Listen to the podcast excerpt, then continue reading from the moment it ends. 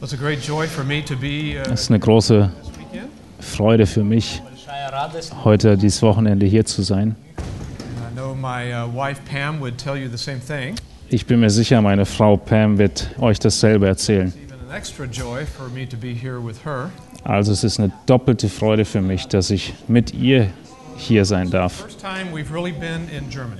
Es ist wirklich das erste Mal, dass wir in Deutschland sind. Ausgenommen der Flughafen in Frankfurt. Da habe ich nämlich Stunden verbracht. Aber ich bin vorher niemals rausgekommen. Das zählt also nicht, dass wir auf deutschem Boden waren. Jetzt ist das erste Mal, wo es wirklich zählt. Wir haben uns schon eine lange Zeit darauf gefreut, auf diese Möglichkeit hier zu sein. Ich möchte noch ein bisschen was über uns erzählen, auch wenn das nicht so wichtig ist, aber sicherlich interessant für euch. Pam und ich, wir sind 39 Jahre verheiratet. Und zwar nächsten Monat. Stimmt das? Oh, gut, gut. Alles klar. Ich wollte nur noch mal sicher gehen. 39 Jahre nächsten Monat. Wir haben geheiratet, als wir zehn Jahre alt waren.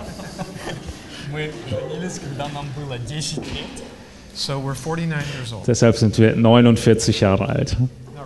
Naja, Scherz beiseite. Wir haben vier Kinder. Unsere älteste Tochter ist 31 und verheiratet.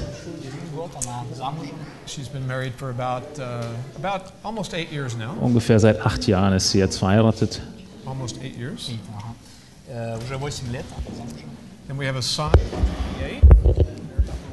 Und wir haben einen 29-jährigen Sohn und der ist, neun und, der ist ein Jahr verheiratet. Dann haben wir noch einen Sohn, der ist 24 und er ist nicht verheiratet und unser Baby-Töchterlein ist 20 Jahre alt. Und sie ist im letzten Jahr der Uni vom College in Kalifornien. Sie sind alle raus aus dem Haus. Und wir sind in dieser Situation des leeren Nestes, wie man das so schön nennt. Das leere Haus ist wo keine Kinder mehr sind. Nur noch meine Frau und ich. Und ich denke, das ist wunderbar.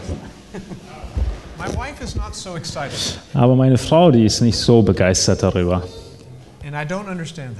Ich verstehe es aber nicht ganz, weil ich ihr immer und immer wieder etwas sage. Wir haben diese ganzen Jahre darauf gewartet, auf diesen Moment, dass wir wieder zu zweit sind und dass sie wieder all ihre Aufmerksamkeit nur noch mir geben möge und kann. Und ich dachte die ganze Zeit, dass das ist, was sie möchte. Aber sie sagte, nein, das ist nicht so.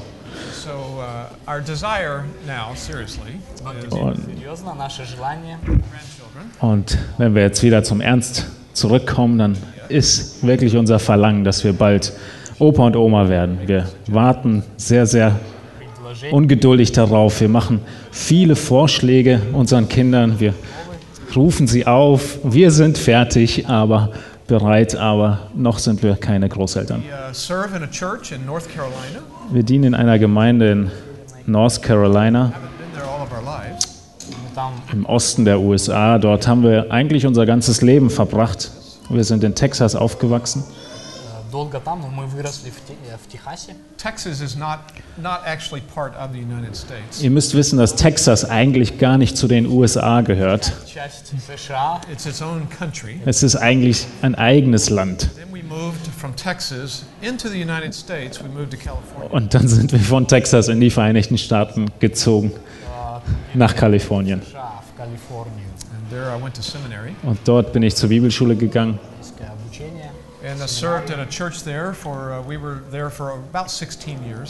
Habe dort in einer Gemeinde gedient vor ungefähr 16 Jahr, für 16 Jahre.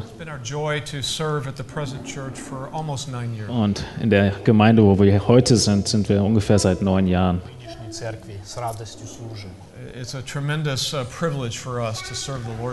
Wir freuen uns enorm, dem Herrn auf diese Art und Weise dienen zu können dass wir predigen und lehren dürfen, Menschen zu weiden, sie zu Jüngern zu machen. Und so sind wir sehr dankbar dafür, dass Gott uns diese Möglichkeit gegeben hat. Und so sind wir nun dieses Wochenende zusammen und wir möchten uns primär auf die Ehe konzentrieren, um das, über das Thema der Ehe und einige Themen, die mit dem größeren Thema der Familie zu tun haben. Ein Thema, was alles in allem sehr wichtig ist.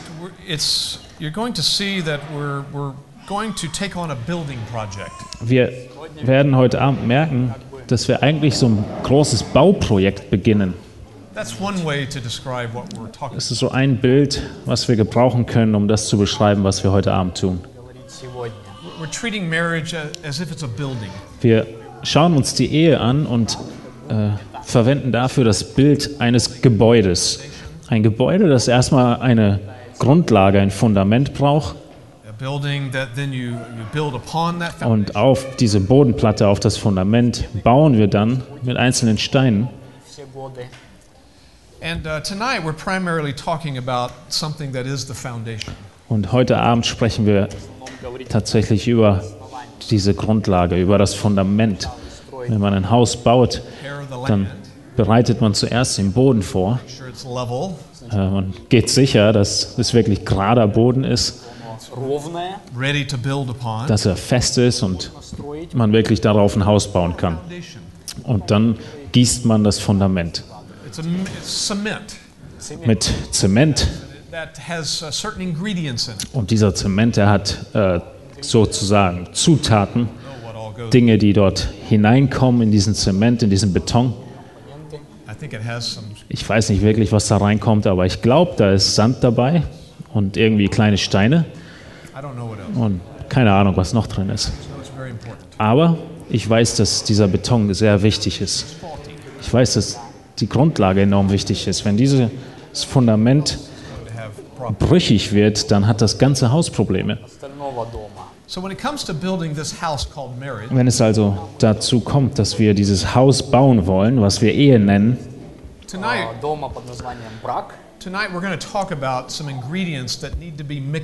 wollen wir heute über diese Zutaten sprechen, die in diesen Beton reinkommen, der dann das Fundament ausmacht. Und wir werden uns fünf Zutaten angucken, die zum Fundament gehören. Alle von ihnen sind wichtig. Und wenn irgendeine dieser Aspekte äh, weggelassen werden, dann kann dieses Fundament reißen und brüchig werden und das ganze Haus nicht mehr richtig tragen und halten. All diese Steine, die wir oben drauf bauen in den Jahren der Ehe, Jahr für Jahr weiter bauen. Und das erste, die erste wichtige Zutat, wobei alle sehr, sehr wichtig sind, ist folgende.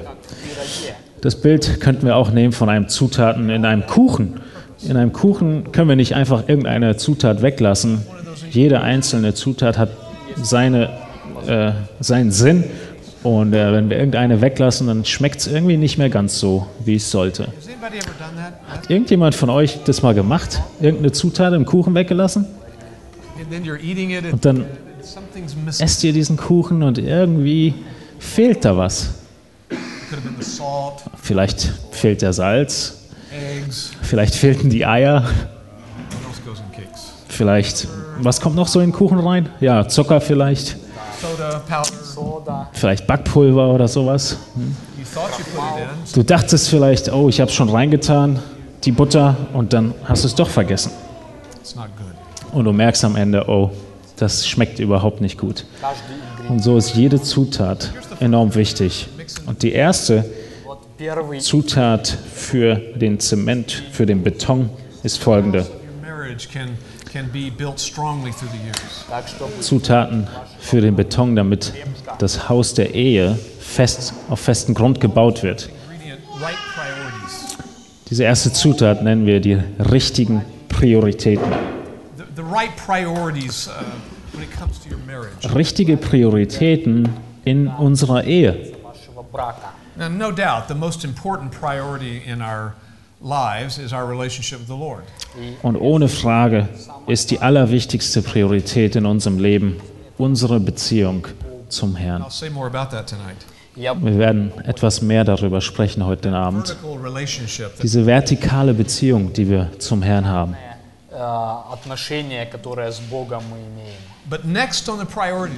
Aber das nächste, direkt das folgende auf der Liste der Prioritäten. Wenn wir verheiratet sind, ist die Beziehung zwischen dem Ehemann und der Ehefrau.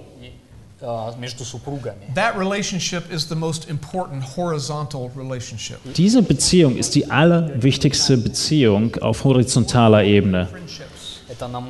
Es ist viel wichtiger als all deine Freundschaften. Es ist wichtiger als all deine Geschäftsbeziehungen. And when we say it's the priority, we're primarily talking about a mindset. Und wenn wir sagen, dass das eine Wichtigkeit ist, eine Priorität ist, dann sprechen wir von einer Ausrichtung, von einer Art und Weise, wie wir denken. Eine Sichtweise. Es kann schon sein, dass du mehr Stunden auf der Arbeit verbringst oder mit Geschäftspartnern und viele Stunden, die du zu Hause bist, die bist du am Schlafen statt in Gemeinschaft mit deinem Partner. Ich spreche also nicht von den Stunden, die wir miteinander verbringen, sondern über die Sichtweise dieser, dieser Beziehung. Ein, eine Art und Weise des Denkens. Ich muss die Überzeugung haben, dass meine Ehefrau das Allerwichtigste im Leben ist und dass ich der Allerwichtigste in ihrem Leben bin. Dieses Prinzip sehen wir in Gottes Wort in verschiedenen Versen. Und ein, eine Bibelstelle, wo wir beginnen können, ist, das, ist der Epheserbrief. Ich liebe den Epheserbrief und ihn zu studieren. Und wir werden nicht so viele Verse uns anschauen können. In den ersten drei Kapiteln, aber wir wissen, wir erinnern uns, dass diese ersten drei Kapitel des Epheserbriefes großartige Theologie beinhalten.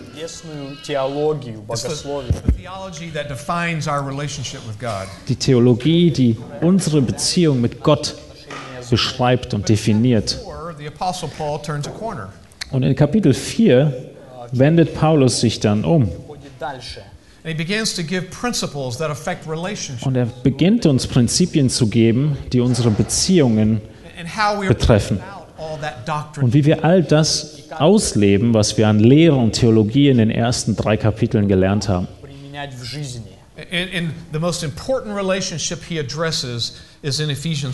Die allerwichtigste Beziehung wird in Epheser 5 genannt Адресует оно в пятой главе книги starting Ефесяна. at verse 22. Und zwar ab Vers 22, It's the husband wife relationship. nämlich die Beziehung zwischen dem Ehemann und der Ehefrau. That, than he does the other Und Paulus, er beschreibt diese Beziehung viel umfangreicher als alle anderen Beziehungen, die er vorher oder nachher beschreibt. about that section.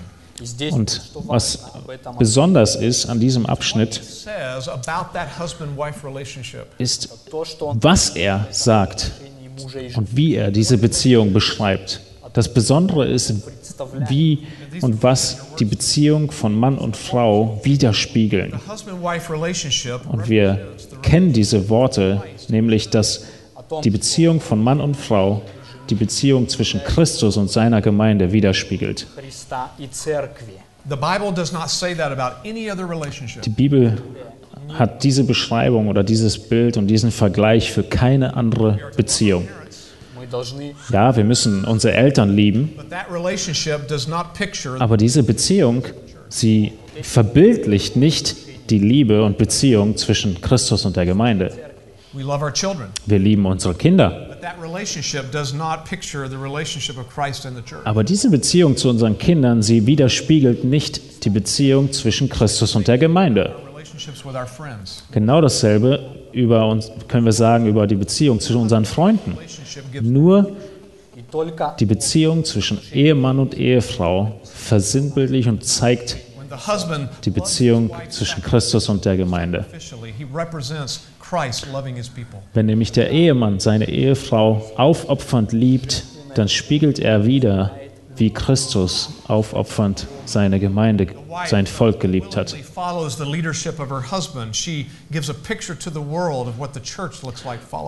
Und wenn die Ehefrau willentlich und freudig ihrem Mann folgt, dann spiegelt sie wieder, wie die Gemeinde Christus folgt. Und das macht die Ehe zu einem so wichtigen Punkt in unserem Leben. Und wenn wir unser Leben leben mit diesem Gedankengut, mit dieser Ausrichtung, dann evangelisieren wir die Welt, indem wir einander lieben als Ehemann und Ehefrau. Aber es gibt noch andere Bibelstellen, wo genau diese Wichtigkeit der Beziehung zwischen Mann und Frau gezeigt wird. Genau dasselbe sehen wir in 1 Timotheus 3 мы видим это отношение. In the first five verses, we find the qualifications of an elder in the church. Wir sehen das in den ersten Versen, wo die Qualifikationen eines Ältesten genannt werden. Годности служителя старейшины в церкви. Verse 1 talks about the, the desire he has to serve that way. Dort geht es im ersten Vers in 1. Timotheus 3 über den Wunsch, das Trachten des Mannes, ein Ältester zu werden. Qualification. Und ab Vers 2 geht es zu den allgemeinen Qualifikationen dieses Ältesten, dass er untadelig sein muss. Dass sein ganzes äh, Zeugnis im Generellen ein gutes Zeugnis sein muss vor anderen. Und dann wird die Liste spezifisch. Und das allererste an Charakteristika, was genannt wird, hat mit der Beziehung zwischen dem Mann und der Frau zu tun. Und wir sehen, wenn ich mich auch wiederhole, dass die Beziehung zwischen Mann und Frau, zwischen Ehemann und Ehefrau stark hervorgehoben wird. Deshalb ist sie hier als allererstes genannt in den spezifischen Fähig äh, äh, Qualifikationen, dass die Beziehung zwischen dem Mann und der Frau eins sein muss. Sie müssen ein Vorbild sein vor der Gemeinde. Sie müssen ein Vorbild dessen sein, wie eine Ehe auszusehen hat. Und so beginnt Paulus die Qualifikation eines Ältesten mit genau dieser Qualifikation. Und deshalb, weil er es so ernst nimmt, fängt er damit an. Eine weitere Bibelstelle, die wir uns angucken könnten, ist im Alten Testament. Genesis chapter 2, nämlich in 1. Mose Kapitel 2 verse 24. ab Vers 24. This is a very significant verse about marriage that's at the beginning of the Bible. Dieser Vers er ist enorm wichtig und er ist in den ersten Kapiteln der Bibel. We hear this verse read at uh, weddings, Wir hören diesen Vers häufig auf Hochzeiten gelesen and I know you've studied it. und ich bin mir sicher, ihr habt schon einiges darüber gehört und studiert. In 1. Mose 2, Vers 24, lasst es uns zusammen lesen. Darum wird ein Mann seinen Vater und seine Mutter verlassen und seiner Frau anhängen, und sie werden ein Fleisch sein. Lass uns mal hineinschauen, was dieser Vers aussagt. Dieser Vers erfordert Kinder auf, etwas zu tun nämlich ihre Eltern zu verlassen. Wenn wir das mal in, in, in Kontrast setzen, dass äh, Frau und Mann niemals einander verlassen sollen, sollen die Kinder ihre Eltern verlassen. Was heißt das hier? Dieses hebräische Wort ist ein sehr starker Ausdruck. Und es bezieht sich auf eine radikale Veränderung, die stattfindet. Und wortwörtlich würde das Wort heißen äh, zu verstoßen.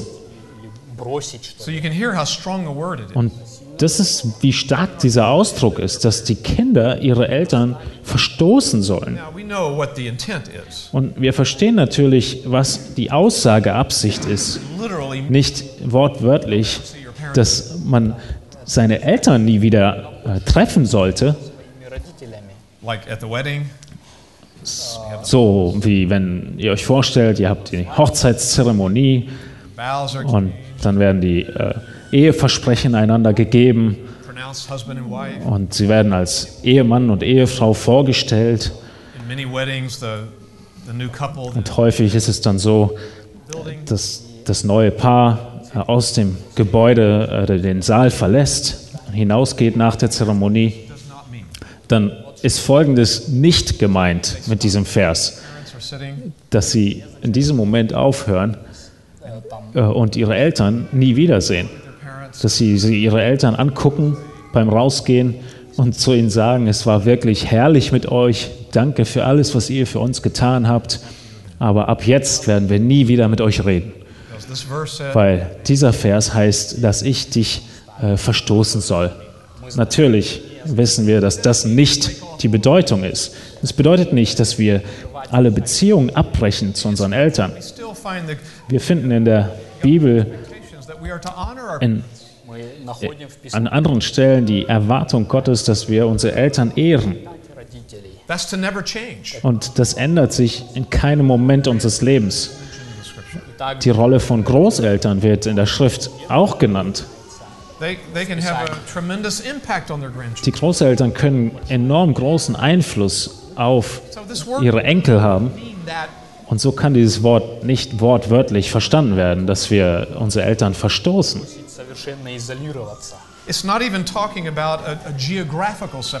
Es spricht noch nicht mal von einer geografischen, örtlichen Trennung unbedingt.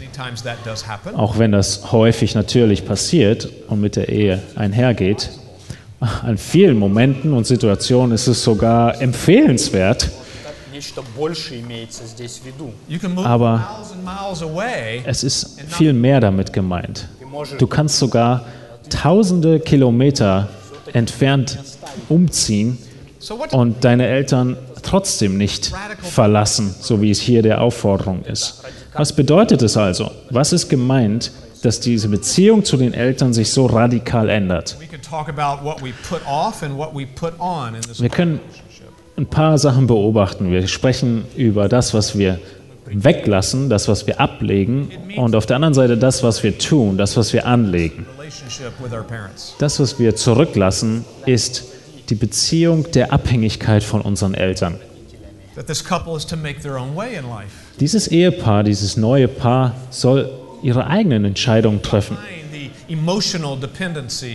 sie hinterlassen oder sie, sie verlassen auch die emotionale Bindung an ihre Eltern.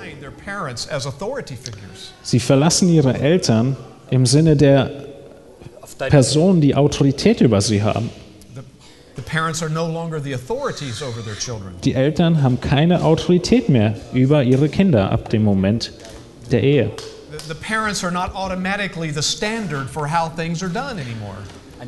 Und die Eltern und die Art und Weise, wie sie leben, ist auch nicht mehr der Standard, wie Dinge gemacht werden, sondern das neue Ehepaar macht und überlegt eigene Entscheidungen. Sie können eigene Traditionen einführen und vieles mehr. Die Ehefrau, sie kocht anders als die Mutter des Ehemanns. Und äh, nebenbei gesagt habe ich diesen Rat den jungen Ehemännern sehr, sehr häufig gegeben. Du solltest folgende Worte niemals zu deiner Frau sagen. Wenn ihr euch hinsetzt zum Essen, um Abend zu essen, dann sagt niemals, meine Mutter hat aber das nicht so zubereitet. Das ist wirklich schlecht. Sagt das niemals. Ihr habt jetzt eine neue Art und Weise, wie ihr Dinge tut. Das, was die Eltern sich wünschten oder wünschen, ist nicht mehr das Wichtigste äh, zu erfüllen, sondern es gibt jetzt jemand anders im Leben, dessen Wünsche erfüllt werden müssen, nämlich die Wünsche des Ehepartners. Man lässt also gewisse Dinge hinter sich, wenn man heiratet. Und andere Dinge beginnt man zu tun.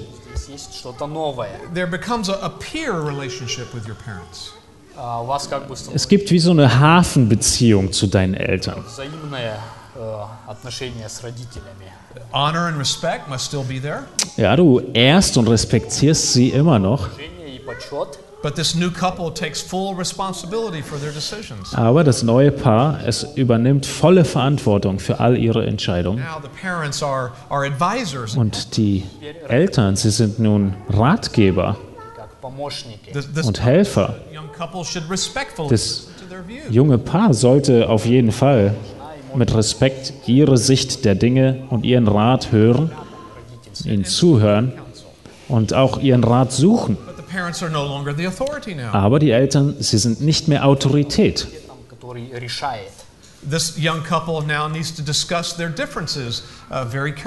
Dieses junge Pärchen muss nun ihre Unterschiede und Differenzen sehr, sehr sorgfältig ausdiskutieren und sich aussprechen. Wenn Mann und Frau heiraten, dann können sie sehr, sehr unterschiedlich sein. Sie können von unterschiedlichen Familien kommen, unterschiedliche Hintergründe, aus denen sie kommen, unterschiedliche Traditionen, die sie gewohnt waren. Und meine Frau und ich, wir sind auf vielerlei Hinsicht verschieden. Und in den 39 Jahren der Ehe habe ich Folgendes gelernt. Jedes Jahr lernen wir eigentlich mehr und mehr, wie unterschiedlich wir sind.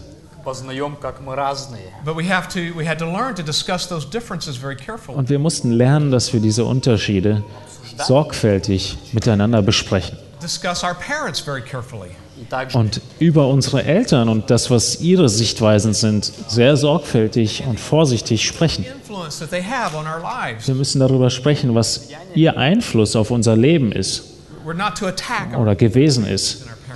Und wir attackieren sie nicht, wir greifen unsere Eltern nicht an, sondern wir diskutieren und, und sprechen darüber, was die Unterschiede sind. Wenn wir das versuchen zusammenzufassen, ist es folgendes, was wir beginnen zu tun, was wir anziehen.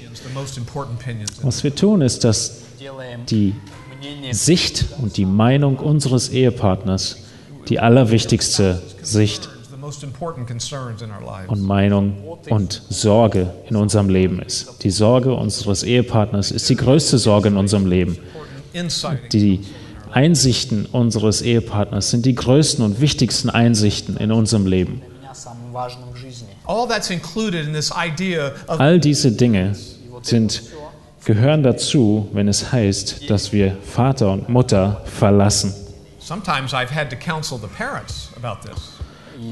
Es gab auch Momente, wo ich die Eltern ansprechen musste auf, auf diesen Vers und sie aufrufen musste, wirklich ihre Kinder gehen zu lassen und ihnen diese Prinzipien zu erklären und aufzuzeigen. Denn ich habe die Probleme gesehen, die in Ehen dann äh, passieren und was passiert, wenn, wenn das nicht geschieht, wenn diese Trennung und dieses Verlassen nicht gemacht wird.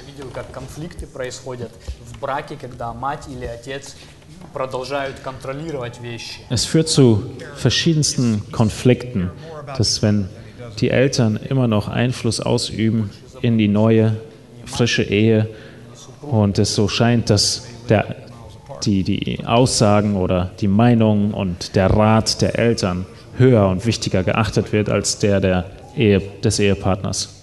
The strings of the mother's apron can stretch a long way. Uh, Die, äh, ein, ein Schreiber hat es wie folgt formuliert, dass, dass der, die, die, ja, die Nabelschnur der Mutter sich ganz schön lang ausdehnen kann, ohne getrennt zu werden.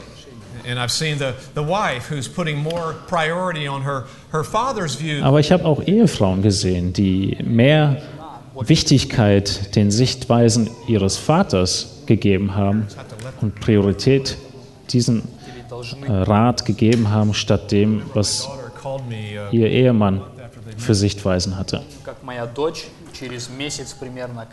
Ich erinnere mich daran, wie meine Tochter in die Ehe gegangen ist und einige Monate später hatte sie einige Fragen über die Finanzen. Es gab eine finanzielle Sache, die sie in ihrer Ehe vorgefallen ist und sie ruft ihren Vater an, um Rat zu suchen. Kristoforovaca. Fortunately, I was thinking correctly at, at that time. Ich freue mich, äh, dass ich glücklicherweise oft richtig an das Richtige gedacht habe und habe gefragt, was hat denn eigentlich dein Mann gesagt? Hast du ihn schon gefragt? Ah, nee, ich, ich habe ihn noch nicht gefragt. Aber ich, ich habe natürlich geplant, ihn zu fragen. Und ich habe dann gesagt, naja, dann äh, sprich doch zuerst mit ihm. Frag ihn mal und wenn er mich anrufen möchte, sehr gerne. Ich bin gerne bereit, äh, ihm Rat zu geben. Und ich möchte, wollte meiner Tochter zu verstehen geben, dass diese, diese Übergabe vollzogen ist. Ich habe dich ihm abgegeben. Du gehörst jetzt ihm. Und er ist jetzt die wichtigste Person in deinem Leben. So all of that was just to uh, prepare the way for this next important word. Alles was wir gesagt haben, ist Vorbereitung gewesen auf dieses nächste Wort, was wir uns angucken wollen. Und das nächste Wort ist in Vers 24 nach dem Verlassen das Anhängen. Das Anhängen zu unserer Frau. Eine radikale Änderung unserer Beziehung zu unseren Eltern. Und jetzt ein ganz, ganz starkes Wort im Hebräischen, wie auch das verlassen. Und es bedeutet, dass wir zusammengeklebt werden, fest zusammen verklebt werden.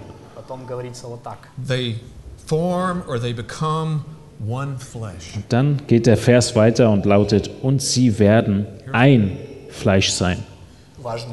Wisst ihr, was die Aussage ist? Die Bibel macht diese Aussage über keine einzig andere Beziehung. Ich bin nicht ein Fleisch mit meinen Freunden. Wir sind nicht in einer Ein-Fleisch-Beziehung zu unseren Eltern. Wir lieben unsere vier Kinder, aber wir sind nicht in einer Ein-Fleisch-Beziehung zu ihnen.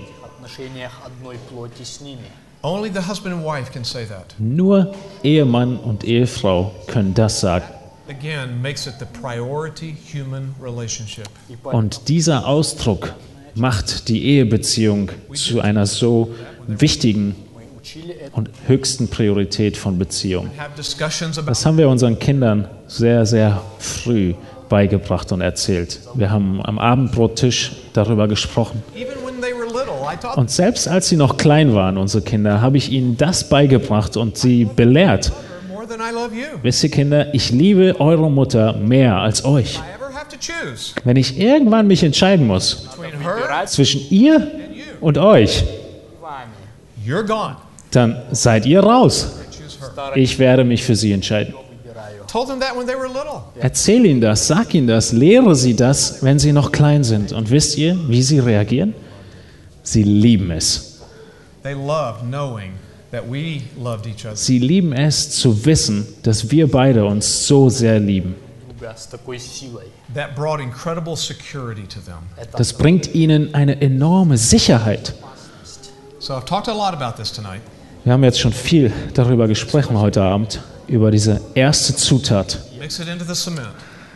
die in diesen Zement hineingemixt wird. Das ist die Ausrichtung unserer Gedanken auf die richtigen Prioritäten. Мышление, мышление ва- пер- приоритетов. Second ingredient. Второй ингредиент. Die zweite Zutat in dem Beton des Fundaments To one another. ist die Treue zueinander in der Ehe. That verse said to cleave to one another. Dieser Vers hat gesagt, dass wir, dass Mann und Frau einander anhängen Not Nur zwei Menschen. Zwei Menschen hängen einander an, nicht drei, vier, fünf und sechs. Никто Allein deine Ehefrau, Ehepartner. Wenn wir zurückgehen zu der Beziehung zwischen, Ehe, äh, zwischen Christus und der Gemeinde, dann hat Christus eine ganz spezielle Liebe zu seiner Braut der Gemeinde.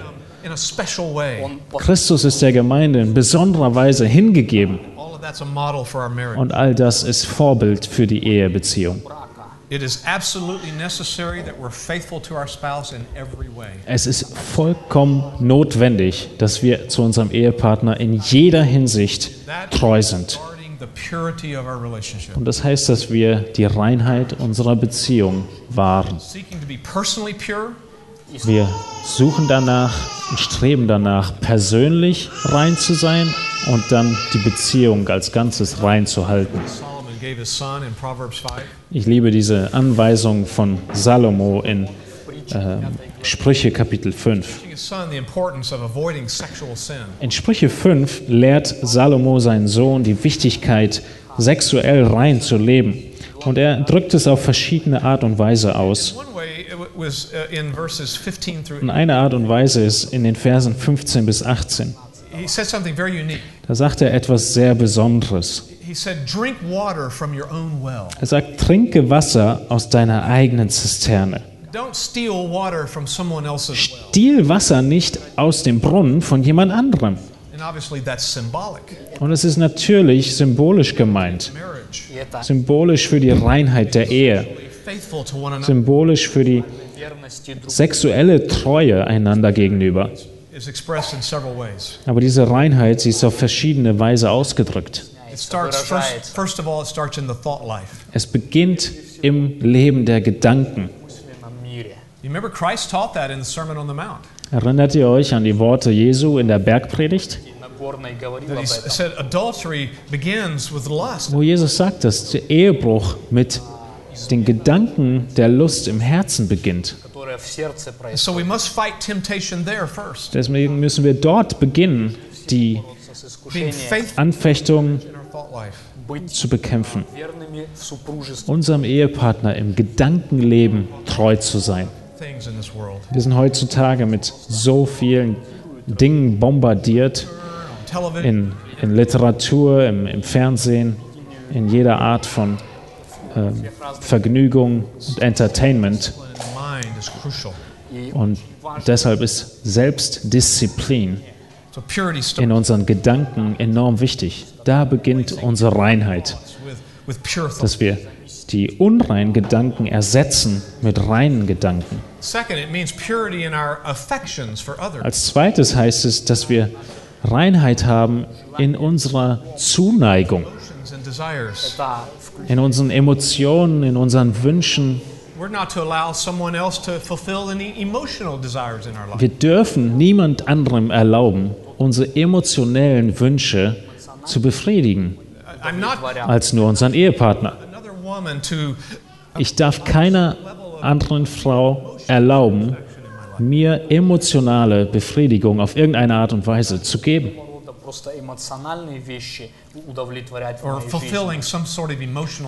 Oder irgendeine Form von emotionalem Wunsch zu erfüllen, sondern all meine Wünschen, Wünsche müssen auf meine Frau, auf meine Ehepartner gerichtet sein. Das heißt also Reinheit im Gedankenleben, Reinheit in unseren äh, Wünschen, Begierden, Emotionen und letztlich natürlich Reinheit in unserem Handeln. Dass wir nichts tun, was in irgendeiner Art und Weise sündige Begierden in jemand anderem weckt. Nichts tun, was äh, Untreue in meinem eigenen Leben hervorbringt oder hervorbringen könnte. Es bedeutet ganz praktisch, dass du mit niemand anderem flirtest als nur mit deinem Ehepartner. Und als Pastor habe ich mit solchen Aspekten zu tun gehabt in der, in der Seelsorge во время консультаций. Someone who thought what they were doing at work was very innocent Und äh, eine, eine Situation, wo jemand äh, auf, auf der Arbeit mit jemandem zu tun hatte. It was a man who was flirting with some woman. Er And dachte, er wäre unschuldig dabei. Er flirtete mit einer Frau auf der Arbeit. he says, Oh, it's innocent. Und er sagte, ach, da ist doch nichts dabei.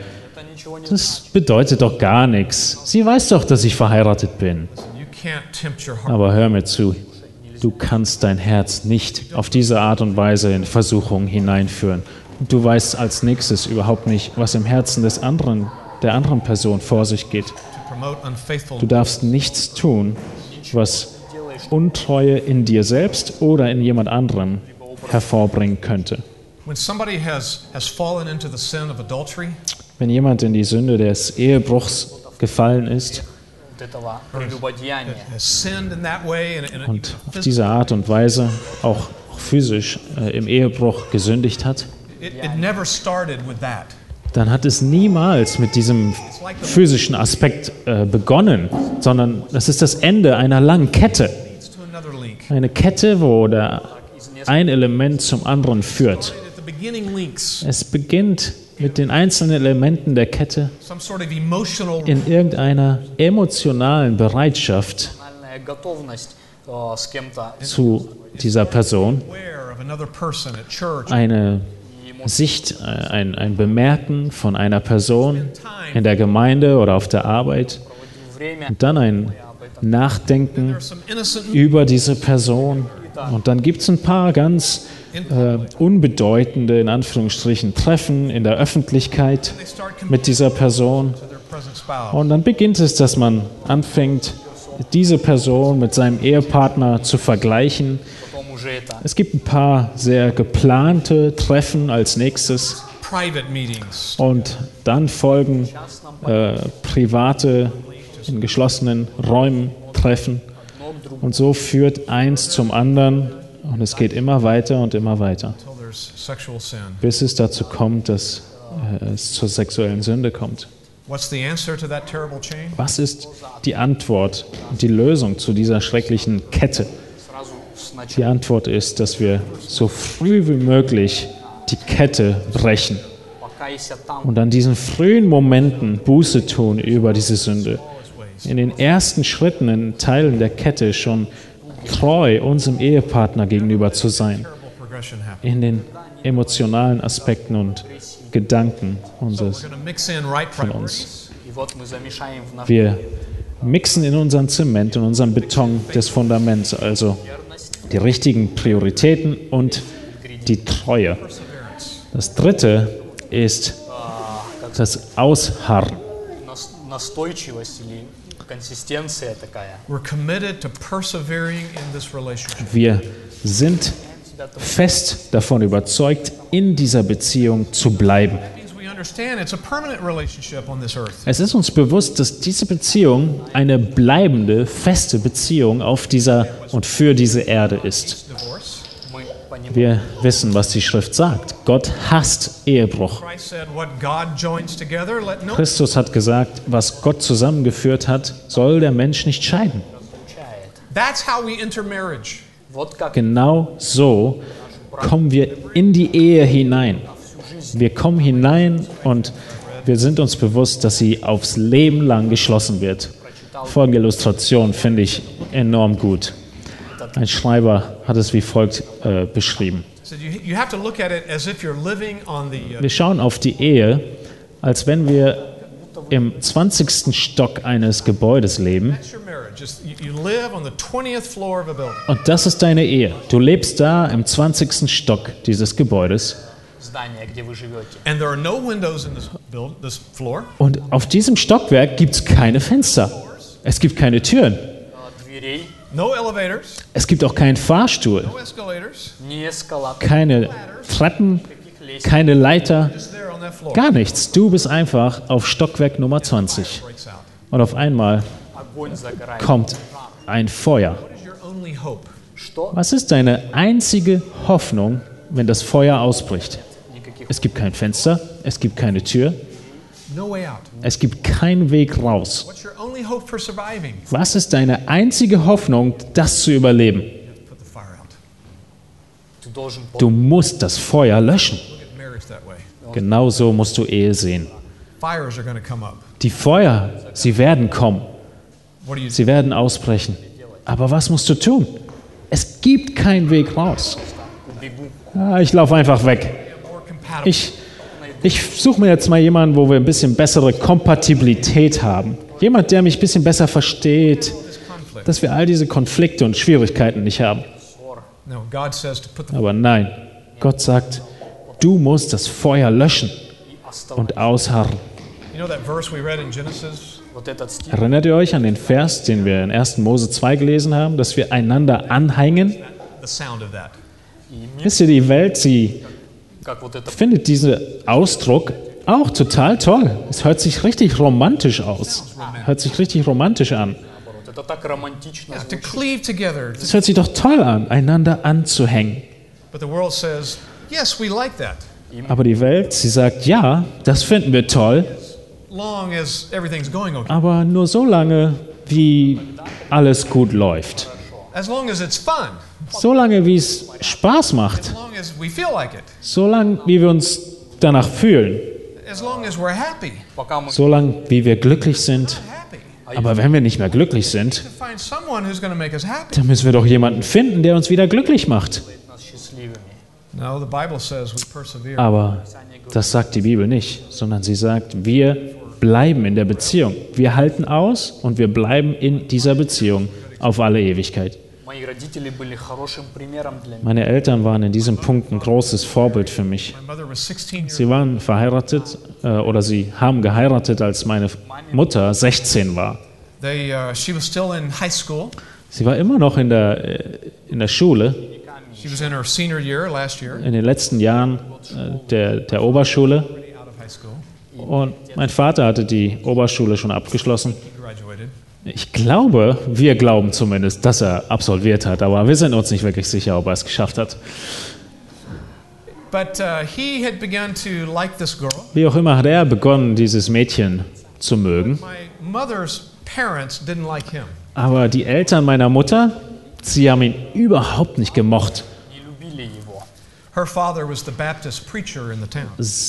Ihr Vater war nämlich der Baptistenprediger aus der, Ta aus der Stadt und es war eine kleine Stadt.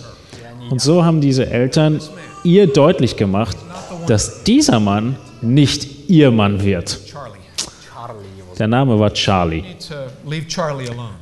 Du musst Charlie lassen, wo er ist.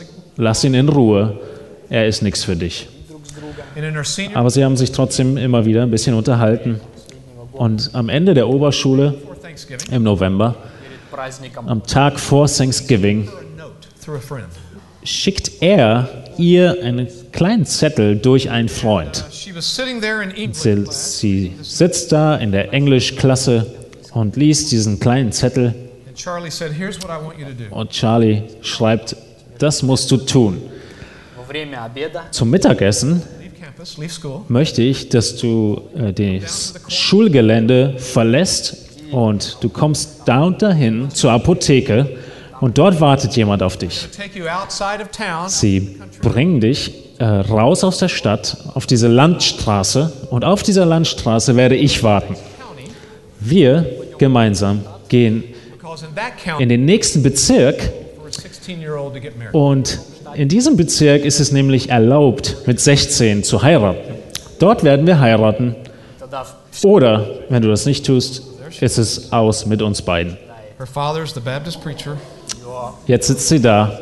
Ihr Vater ist der Baptistenprediger, aber Charlie möchte sie heiraten. Sie verlässt die Schule, geht zur Apotheke, zur Landstraße. Er wartet. Sie gehen einen Bezirk weiter. Es war Mittwoch. Sie, er kauft ihr neue, äh, eine, ein schöne, schöne Kleid, schönes Kleid. Sie suchen sich einen Rechtsanwalt in der Stadt und er verheiratet die beiden. Und könnt ihr euch vorstellen, was passiert ist, als sie nach der Schule nicht nach Hause gekommen ist? Nach einigen Stunden waren den Eltern klar, irgendwas ist passiert. Sie haben zu Hause nicht angerufen. Sie haben an Thanksgiving nicht zu Hause angerufen. Sie haben bis Freitag nicht angerufen. Und meine Mutter ruft dann an und eine Schwester antwortet, nimmt den Hörer ab und sie weint. Was hast du getan? Wach auf. Und dann kommt die Mutter ans Telefon. Was hast du gemacht? Oh nein, komm doch nach Hause. Und dann kommt der Vater ans Telefon. Und der Vater sagte folgendes. Wenn ich einen von euch beiden jemals wiedersehe, dann werde ich euch beide töten. Und das war wirklich ein schlechter Moment des Baptistenpredigers dieser Stadt. Als meine Mutter mir diese Geschichte erzählte, dann hörte sie immer noch ihre Mutter im Hintergrund weinen. Bitte, bitte, bring sie nicht um. Bitte, bring sie nicht um. Am Sonntag kommt das neue Pärchen dann doch nach Hause und sie begannen ihr Leben zu zweit an einem anderen Ort, wo sie dann lebten. Am Montag ist sie wieder zur Schule gegangen. Sie beendete die Oberschule. Mein Vater unterschrieb die Zeugnisse von ihrer Oberschule für die restlichen Semester oder Monate statt der Eltern. Wieso erzähle ich euch das alles? Wieso erzähle ich euch diese lange Geschichte? Als sie heirateten, hatten sie keine voreheliche Seelsorge, kein Vorehekurs. Sie haben kein einziges dieser tollen Bücher über Ehe gelesen, die wir heute zur Verfügung haben. Sie haben nur eine einzige Sache gewusst. Wenn ihr heiratet, wenn wir heiraten, dann ist es aufs Leben.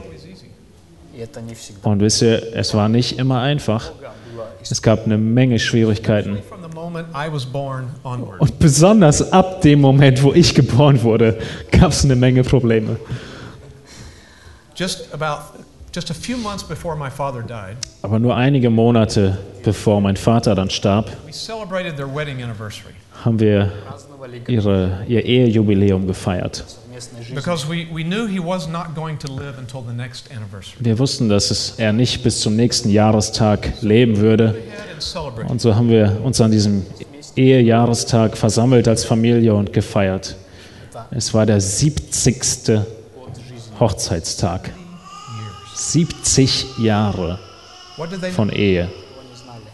Was haben sie gewusst, als sie in die Ehe hineingegangen sind? Nichts, außer wir harren aus, komme was mag. Und in diesem Ausharren kostet es eine Menge Kraft. Du musst daran arbeiten, auszuharren. It's like a garden. Es ist wie, wie ein Garten. I, I like gardening. Du musst, äh, ich, mag, ich mag das Arbeiten im Garten. Ich bin nicht wirklich gut drin, aber es macht mir richtig Spaß, Sachen zu, anzupflanzen. Und was ich gelernt habe in all den Jahren ist, dass du hart arbeiten musst, wenn du irgendein Wachstum der wirklichen Pflanzen sehen möchtest. Aber wenn du Unkraut wachsen sehen willst, dann musst du nichts tun. А, сорняки, да? А, т- окей, извиняюсь, да. Чтобы сорняки а, росли, не надо совсем ничего делать. You just do nothing. Wenn du einfach nur nichts tust, dann wächst das Unkraut ohne weiteres It's like that. mehr und mehr. Und genauso ist es in der Ehe. You got to work at, at getting rid of the weeds. Du musst daran arbeiten, dass du all dieses Unkraut rausreißt. Und es kommt immer und immer mehr und immer und immer wieder. Und so arbeitest du und bleibst am Ball. Ihr müsst euch aufeinander einstellen. Es gibt niemals einen Punkt, an dem du aufhörst, den anderen zu sehen und kennenzulernen und euch aufeinander einzustellen. Es geht immer und immer weiter. Und du harrst darin aus. Du harrst in deiner Geduld aus. Geduld miteinander und auch Geduld mit mit Gottes Vorsehung in deinem Leben. Es gibt verschiedene Zeiten innerhalb deines Lebens. Und in all diesen 39 Jahren, die wir hatten, hatten wir unterschiedliche ähm, Zeiten. Einige Zeiten waren schwieriger wie andere. Einige Zeiten, da musst du einfach nur durch. Du musst dich zusammenreißen und diese Zeit durchstehen, damit du danach wieder ein bisschen durchatmen kannst und an Sachen arbeiten kannst. Aber gib niemals auf. Diese Zutat ist enorm wichtig. Wir haben die Zutaten der richtigen Prioritäten, der Treue, des Ausharrens und das vierte ist ähnlich zu wie das dritte, nämlich die Vergebung. Die Vergebung so enorm wichtig innerhalb der Ehe. Denn es wird dir sehr, sehr viele Möglichkeiten geben, dass du dieses, diese Vergebung praktizieren kannst. Lerne zu vergeben. Wenn irgendjemand an einer Bitterkeit oder Verletzung festhält und diesen anfänglichen Verärgerung Wachstum schenkst und dass es dann zu einer Wurzel der Bitterkeit wird, wie die Bibel es nennt, dann ist es so, wie als wenn sie Nägel hineinschlagen in das Dach ihrer Ehe. Lass uns nochmal Epheser Kapitel 4 für einen Moment aufschlagen. Again, this is in that section that is dealing with how to live out our doctrine. Wenn ihr euch erinnert, ist es in dem in der Abschnitt des Epheserbriefes, wo es über um die praktischen Prinzipien geht. Und da in Kapitel 4 finden wir ein paar sehr gute Prinzipien zur Kommunikation. In Vers 26 heißt es etwas sehr Interessantes. Zürnt ihr, so sündigt nicht die Sonne gehe nicht unter über eurem Zorn. Es gibt hier irgendeine Art von Zorn, die nicht sündig ist. Und das Wort, was hier verwendet wird, bezieht sich auf eine starke, äh, starkes Verlangen drives us to resolve that issue. Und dieses Verlangen es, es führt uns dazu, dass wir diese Sache klären. Und dieses Verlangen, eine Sache zu klären, das ist gut. Aber lass nicht Sünde da hinzukommen, dass du eine Sache klärst und dabei sündigst. Und der nächste Vers, er ist verbunden zu diesem Vers 26 mit einem Bindewort.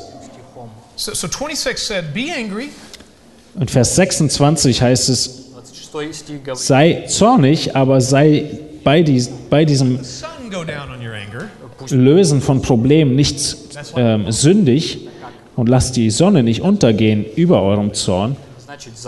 You know, und es ist auch hier wieder nicht wortwörtlich gemeint, dass du im Internet nachguckst, was die Minute ist des Sonnenuntergangs und bis zu diesem Zeitpunkt dein Zorn vorbei ist. Und danach könntest du wieder zornig sein. Nein, das heißt es natürlich nicht. Auf Island könntest du dann richtig, richtig lange zornig sein, weil die Sonne so spät untergeht sondern es heißt, löse den Zorn, den Ärger so früh wie möglich. Und das nächste ist eine Verbindung und gebt dem Teufel nicht Raum. Wenn die Bitterkeit Platz bekommt in eurer Beziehung und die Vergebung nicht da ist, dann ist es, als wenn wir die Tür in Spalt offen lassen und dem Teufel Platz geben, reinzukommen. Und es ist wirklich ein interessantes Bild, wenn wir darüber nachdenken. Als Eltern sind wir enorm besorgt über den Einfluss auf unsere Kinder, richtig? Wir denken darüber nach, wir treffen Entscheidungen, was sie hören dürfen für Musik, was sie für Filme gucken dürfen, was sie für Entertainment-Sachen, Spiele, welche Freunde sie sich wählen. All diese Aspekte, weil wir enorm besorgt sind über den Einfluss der Welt, den satanischen Einfluss auf ihr Leben. Und wir sind vollkommen überein in dieser Sache. Aber schau dir mal all diese Themen in deiner Bibelkonkordanz an.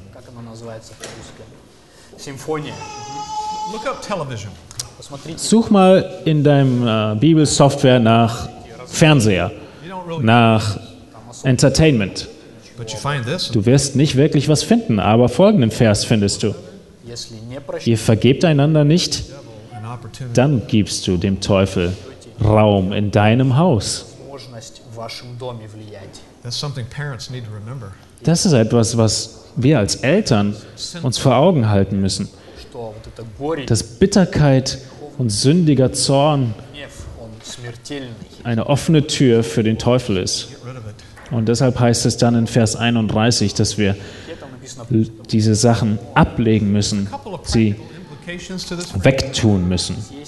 Es gibt ein paar praktische Anwendungen zu diesem Prinzip.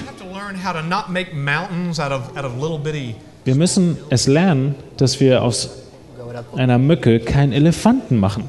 We, we tend to, to magnify things instead of. Wir tendieren immer dazu, dass wir Dinge vergrößern als das, was sie wirklich sind. Das sollen, das dürfen wir nicht machen. Wir dürfen auch Dinge nicht persönlich nehmen. We're not to react to things when our spouse is not who they should be. Wir dürfen auch nicht reagieren, negativ reagieren, wenn unser Ehepartner nicht so ist, wie er sein sollte. Das ist der allerpraktischste äh, ähm, Tipp, den ich Paaren gehe. Reagiere einfach überhaupt nicht. Reagiere nicht, indem du äh, in, in und 90 Prozent deiner Probleme werden sich von selbst lösen. Es ist wie so ein Tischtennisspiel, wo der Ball hin und her geschossen wird. Du spielst den Ball auf die eine Seite, immer hin und her und du schlägst den Ball zurück und der andere schlägt zurück und dann schlägst du ein bisschen fester. Und der andere muss auch ein bisschen stärker zurückschlagen. Und dann schlägst du ein bisschen stärker und, und drehst den Ball noch ein bisschen an. Und so geht es immer weiter. Und das Ganze sieht dann irgendwann aus wie, olympische, wie in den Olympischen Spielen. Und der Ball fliegt nur hin und her. Und was muss es müssen wir tun, um damit aufzuhören? Es braucht nur eine einzige Person. Nur eine einzige Person muss handeln, nämlich den Ball nicht mehr annehmen und nicht mehr zurückschlagen.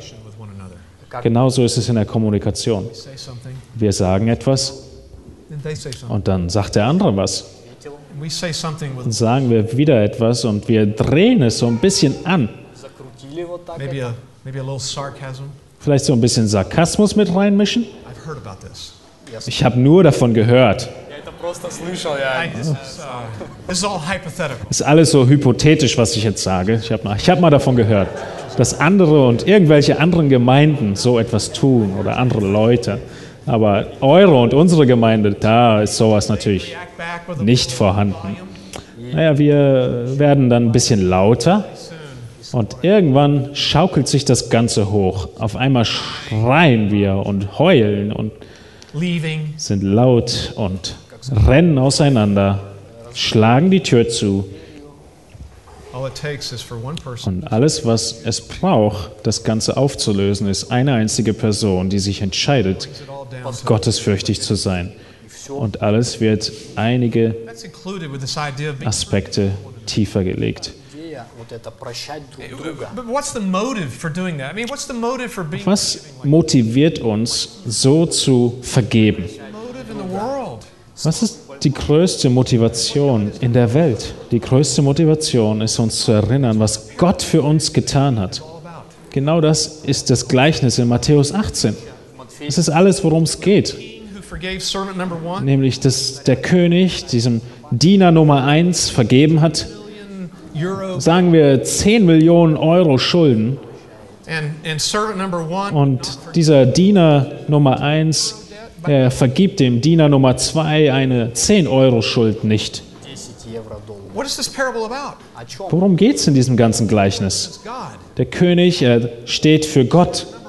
Und der Diener Nummer 1, das sind wie du und ich. Und Diener Nummer 2, das ist jeder andere, der dir etwas Schlechtes tut.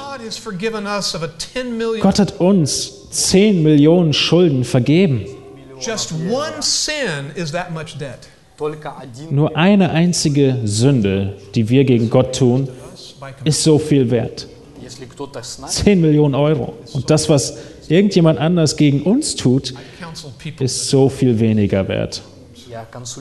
Ich habe Menschen in der Seelsorge gehabt mit enorm schwierigen Herausforderungen. Wisst ihr, Menschen sind fähig, schreckliche Dinge aneinander zu tun. Und in einigen Situationen muss ich zugeben, da war es keine 10 Euro Schuld der Sünde gegen den anderen. Es waren, sagen wir mal, 1000 Euro. Es war richtig viel, aber die Aussage ist immer noch dieselbe. Verglichen mit dem, was Gott uns vergeben hat, was Gott dir vergeben hat. Es ist so viel mehr. Es ist so viel weniger, was andere dir antun. Das müssen wir uns immer wieder in Erinnerung halten und den Ball nicht mehr annehmen und nicht zurückschlagen. Die letzte Zutat in dem Beton unseres Fundaments ist der Fokus und die Konzentration, des Blicken auf Christus. Wenn wir über richtige Prioritäten, als wir darüber gesprochen haben, dann ist zuallererst, was wir gar nicht wirklich ausgeführt haben, die Beziehung zu Gott, unsere Beziehung zu Gott. Und da schließt sich jetzt der Kreis.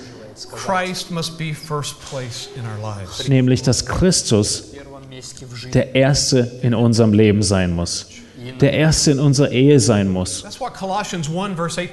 Das ist genau, worum es in Kolosser 1 Vers 18 geht.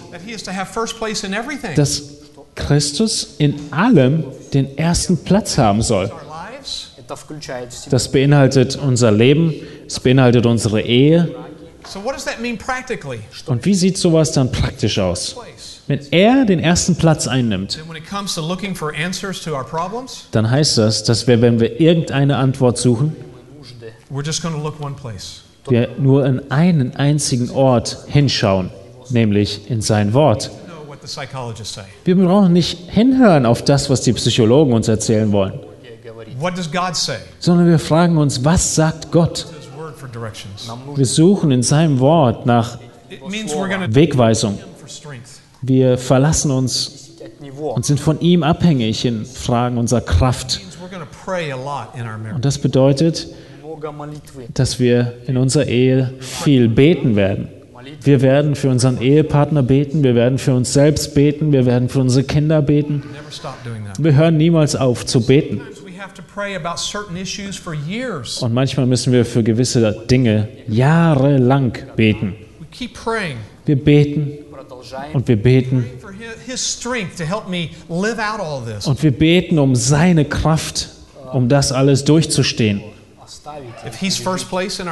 Wenn Christus den ersten Platz in unserem Leben einnimmt, dann werden wir als zweites seine Gemeinde lieben.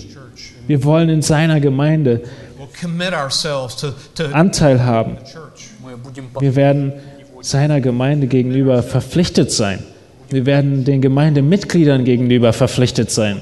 Wir werden äh, Gottes Volk lieben und es werden unsere besten Freunde sein. Wenn Christus den ersten Platz in unserem Leben einnimmt, dann wollen wir ihm wohlgefällig leben. Mach genau diese Dinge zum Ziel, zu Zielen in deiner Ehe. Und das hat einen großen Einfluss auf die Art und Weise, wie wir leben werden. Alles, was wir im Leben tun, tun wir, weil wir ein Ziel haben. Irgendetwas wollen wir erreichen in allem, was wir tun. Und folgendes sollte unser Ziel sein, den Herrn zu verherrlichen und ihm wohlzugefallen. Was wird ihm wohlgefallen? Welches Handeln wird Gott wohlgefallen? Das bedeutet, dass nicht unser persönliches Glück das letztendliche Ziel ist, von dem wir alles entscheiden. Wisst ihr, wenn einige Menschen ähm, heiraten, dann ist das alles, worüber sie nachdenken. Sie wollen glücklich werden. Deshalb heiraten sie. Deswegen feiern sie diese Hochzeit, diesen Tag. Sie laden Menschen ein. Sie wollen, dass all diese Gäste sehen, wen ich gefunden habe.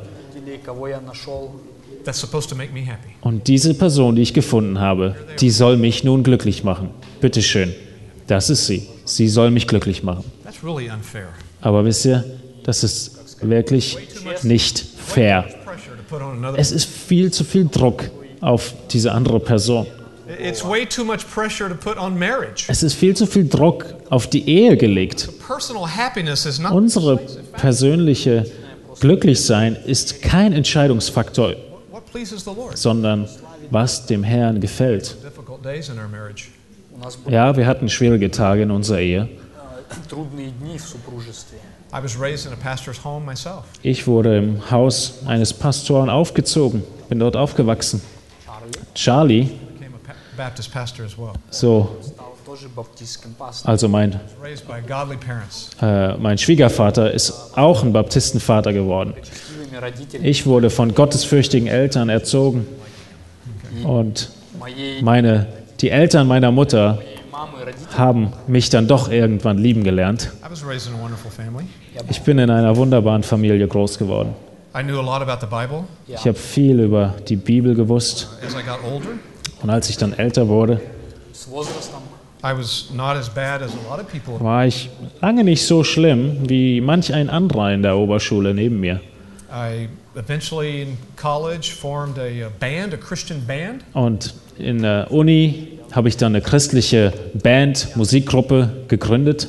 And two people, and then three people, and then four people, Wir waren zwei, dann waren wir drei, dann waren wir vier, dann waren wir sechs oder sieben Bandmitglieder mit, mit Schlagzeug und Gitarren und Klavier. Wir sind mit unserem Anhänger durch Land, durchs Land gefahren und haben Konzerte in Gemeinden gemacht. Und als meine Frau mich dann heiratete, dann hat sie in die Band hineingeheiratet. Sie war dann Keyboardspieler, Spielerin. Wir haben sogar im Fernsehen gesungen. Ich habe christliche Lieder geschrieben. Ich habe meine, meine Lieder eingereicht in großen Wettbewerben und sie sind immer in die Endrunde gekommen. Ich war äh, Jugendleiter in der Gemeinde meines Vaters. Wir waren beide im christlichen Dienst äh, in dem Campus der christlichen Universität. Und dann haben wir geheiratet. Ich habe selbst die, die, die ähm, den, das Eheversprechen uns, von uns beiden geschrieben. Ich wollte das selbst schreiben, dann haben wir geheiratet. Und sechs Jahre später da habe ich mich bekehrt und Gott hat mich gerettet.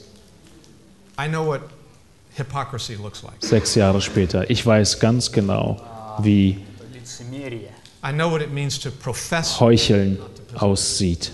Ich weiß ganz genau, wie es aussieht, so zu tun, etwas zu besitzen und ergriffen zu haben und es doch gar nicht haben. Nach drei Monaten der Ehe hat meine Frau gemerkt, dass irgendwas nicht stimmt. Und meine Frau hat angefangen, für mich zu beten. Meine Frau hat angefangen zu beten, gottesfürchtig zu leben mit diesem Ehemann.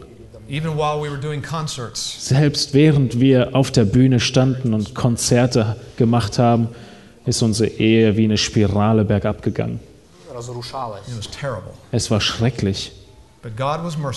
Aber Gott, er war gnädig, er war barmherzig, er ist in mein Leben hineingekommen und hat alles zerstört. Er hat die Sünde in meinem Leben mich erkennen lassen als das, wie er es wirklich nennt. Er hat mich zu wahrem Glauben und Buße geführt. Es war der Herr, der unsere Ehe gerettet hat. Und seit diesem Moment war alles perfekt. Nein, das Prinzip war immer noch da. Die Zeiten, in denen es Schwierigkeiten gab, nicht ganz so große Schwierigkeiten wie vorher, wie am Anfang. Aber es sind immer noch Sachen passiert. Auch nach meiner Wiedergeburt. Was hat uns zusammengehalten? Dass sie Christus geliebt hat und dass ich Christus geliebt habe. Und dass am Ende jeder von uns Gott ehren wollte, Gott wohlgefallen wollte. Und an irgendeinem Moment hat es sowohl mich als auch sie zu Buße geführt in jedem Konflikt. Und uns in das Bild Christi verändert. Und das Beste, was du tun kannst für deine Ehe, ist, dass du in der Christusähnlichkeit wächst. Und ich möchte euch eine Illustration geben und damit schließen. Vielleicht habt ihr vorher schon mal davon gehört, nämlich ein Dreieck. Wenn ihr euch ein Dreieck vorstellt, ist auf dieser einen Ecke hier unten der Ehemann, und auf der anderen Ecke unten ist die Ehefrau. Und oben in der Mitte ist Christus. Und diese, dieses Drei, Dreieck hat natürlich Verbindungslinien. Und diese Linien, sie treffen sich bei Christus. Und eine Verbindungslinie auf dem Bo unten. Und wenn man diese beiden Linien hochgeht, was passiert dann mit der Linie zwischen Mann und Frau? Dieser Abstand zwischen Mann und Frau, er wird immer kleiner. Man kommt einander immer näher. Wenn Christus in seiner Liebe, wenn der Mann in seiner Liebe zu Christus wächst und wenn die Frau in ihrer Liebe zu Christus wächst, dann wachsen sie in der Liebe zueinander, weil sie beide sich nach demselben ausstrecken und streben und ausrichten. Ich weiß, dass es möglich ist, dass nur einer der beiden in der Christusähnlichkeit wächst und danach strebt. Es gibt genug Ehepaare, wo einer der beiden überhaupt kein Interesse darin hat, Christus ähnlich zu leben. Ich kann Ihnen nicht versprechen, dass Sie näher zueinander wachsen werden, wenn der eine nur nach, nach Christus strebt. Aber ich kann versprechen, dass dieser der nach Christus strebt, dass er die Freude haben wird, näher und weiter zu Christus zu kommen. Und sie werden den Herrn Jesus Christus eines Tages sagen hören, gut so, du guter und treuer Ehemann, gut, du gute und treue Ehefrau. Selbst wenn der Ehepartner in keinem Moment darauf reagiert und mitmacht. Aber das Ideal ist, dass beide in der Liebe Christi wachsen. Der Psalmist sagt in Psalm 127, wenn der Herr nicht das Haus baut, dann arbeiten die, die daran bauen, umsonst. Wenn wir diese fünf Zutaten in den Beton mischen für unser Fundament, dann haben wir ein starkes Fundament. Dann kannst du ein herrliches Haus namens Ehe bauen, da oben drauf. Solange, wie wir auf dieser Erde leben. Lasst uns beten.